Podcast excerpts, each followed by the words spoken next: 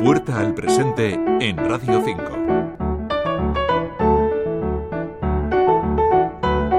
Todos hemos escuchado esta noticia. Los neerlandeses votaron y dieron la victoria en las elecciones legislativas a Wilders y a su partido, que se van a convertir o se va a convertir Wilders en el próximo primer ministro de este país europeo.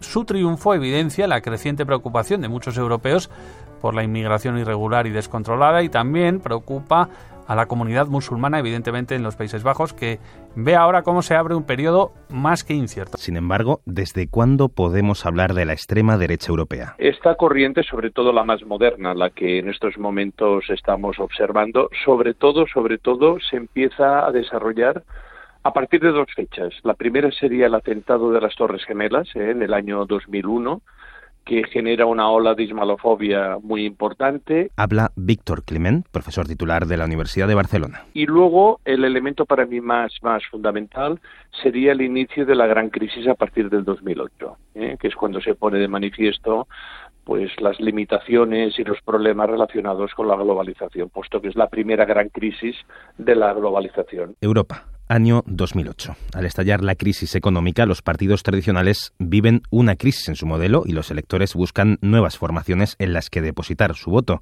Una de las nuevas corrientes es la extrema derecha, aunque mantiene pocos nexos con las formaciones que se situaban a la derecha del Partido Popular Europeo hasta ese momento. Existen grupúsculos de extrema derecha que son claramente neofascistas, antisistema y que no reconocen la legitimidad del sistema democrático. Esto existe. ¿eh? Falange de las Hons, Democracia 2000 y alguna otra organización pequeñita entraría dentro de estas características. Cuenta con tres características principales. La primera, la aplicación de las Fuerzas Armadas. Es una extrema derecha autoritaria, pero en el concepto de ley y orden. Es decir, es una creencia política que lo que considera es que la sociedad tiene que estar muy perfectamente ordenada. Un mensaje populista. Populista en el sentido eh, europeo. Es decir, eh, todas utilizan un discurso crítico contra una supuesta élite corrupta y todas buscan el favor del pueblo como, digamos, única nación verdadera. Y un fuerte reclamo contra la inmigración irregular. Son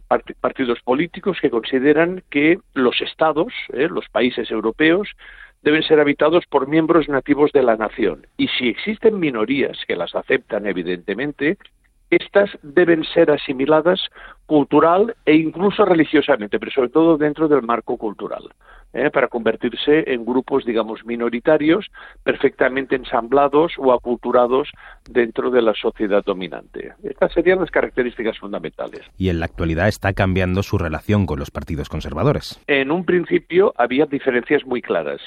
¿Qué está ocurriendo en el momento actual? ¿Qué estamos pasando de los cinturones sanitarios que determinados países europeos han producido con relación a la extrema derecha. Por ejemplo, en Alemania eh, no ha habido prácticamente ningún gobierno de coalición eh, con la extrema derecha a una situación en la que los partidos conservadores o ultraconservadores europeos empiezan a aceptar la realidad de formar gobiernos de coalición con la extrema derecha. Y así seguiremos escuchando noticias como esta. Y hay otra cuestión que también vamos a abordar ahora mismo y lo hacemos con el colega Edwin Winkels, que es escritor, que es periodista de origen neerlandés. Edwin, ¿qué tal? ¿Cómo estás? Buenas noches. Hola, buenas noches, Josep. Gracias por acompañarnos, aunque hace muchos años que vives aquí entre nosotros, pero no has dejado nunca de ser allí de donde procedes, ¿no? Y estás a caballo siempre entre España y Países Bajos. Pero para ello es necesaria la historia. Daniel Andrés, Radio 5 Todo Noticias.